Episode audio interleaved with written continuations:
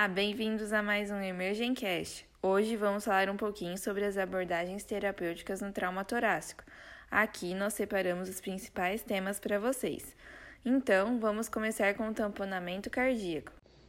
O tamponamento cardíaco pode ocorrer por trauma penetrante ou contuso que causa um derrame pericárdico. Esse acúmulo de sangue atinge de 100 a 150 ml e restringe a dinâmica do coração. Os sinais e sintomas se manifestam pela tríade de Beck, urgência jugular, hipotensão e hipofonese de bulhas. Isso ocorre porque o sangue em volta do coração impede que ele relaxe e receba o sangue de modo adequado, diminui o débito cardíaco e a pressão do paciente cai.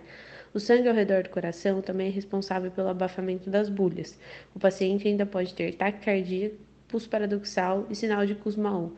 O diagnóstico clínico é feito pela identificação da tríade e pela realização do FAST, mostrando presença de líquido no saco pericárdico. A conduta temporária é realizada em caso de instabilidade do paciente, que é a pericardiocentese de alívio extraindo de 15 a 20 ml de líquido. A conduta definitiva é a realização da toracotomia de urgência para corrigir a lesão. Agora vamos falar sobre lesão de aorta. A lesão traumática de aorta é diferencial importante do trauma torácico. Muitos pacientes morrem na cena por ser uma lesão incompatível com a vida. O mecanismo é a desaceleração brusca, uma batida de carro, por exemplo, no impacto à aorta torácica tem o ligamento arterioso rompido. O paciente sente uma dor torácica, vai estar hipotenso de forma permanente, mantém o choque mesmo com o aumento da frequência cardíaca porque o sangramento não foi identificado. O diagnóstico pode ser a cinemática do trauma, uma radiografia que mostra alargamento do mediastino, a perda do contorno da aorta, a traqueia desviada, bronquiofonte acima do nível normal e o esquerdo abaixo do nível normal. Mas a confirmação só ocorre através da tomografia helicoidal de tórax com contraste. Conduta a ser seguida é o ABC, pois o hematoma está contido e há lesões mais importantes para, para serem solucionadas. A toracotomia de reanimação não é realizada, a melhor conduta é a sutura primária de aorta ou ressecção da área traumatizada. Os próximos tópicos que vamos falar é pneumotórax hipertensivo e aberto.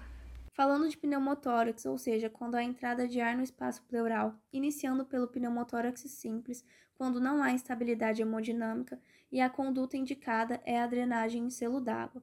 Em algumas situações, vai haver entrada maciça de ar no espaço pleural, levando ao desvio de traqueia de mediastino e repercussão hemodinâmica que pode ser percebida especialmente pela hipotensão turgência jugular e desvio de traqueia, sendo indicado de tratamento imediato a toracocentese de alívio, que deve ser feita no quinto espaço intercostal entre as linhas axilares média e anterior, e como tratamento definitivo, a toracostomia com drenagem em selo d'água. Há também o pneumotórax aberto, quando, através de uma lesão, é gerada a continuidade da cavidade pleural com o ar atmosférico.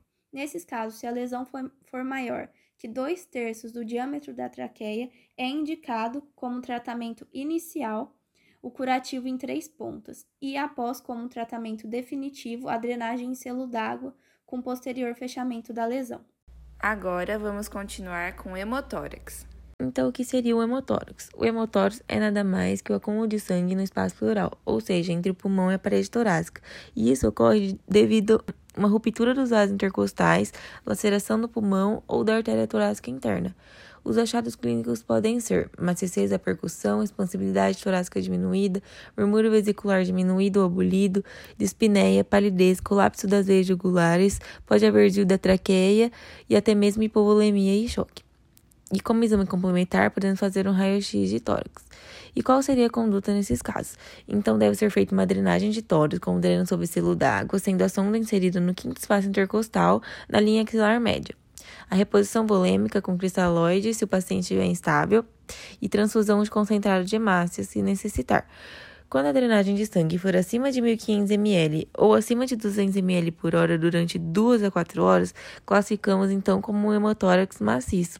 E se não tratado prontamente, leva o paciente ao óbito. Então, nesses casos, é indicada a toracotomia de emergência. E, para finalizar, vamos falar sobre tórax instável e contusão pulmonar tórax instável advém de fraturas em dois pontos da costela e em duas ou mais costelas adjacentes, ou então pode ser decorrente de uma luxação de articulações costocondrais, prejudicando a ventilação do paciente. Já a contusão é como se fosse um hematoma dentro do pulmão.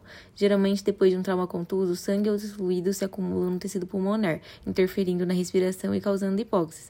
Então, os achados são a hipóxia, o esforço respiratório e dor ventilatório dependente. Deve-se fazer um raio-x de tórax e a conduta será administrar o oxigênio, adequar a ventilação, iniciar a reposição volêmica se necessária e anestesiar o paciente, geralmente pelo bloqueio do nervo. Então é isso. Obrigado pela atenção e bons estudos!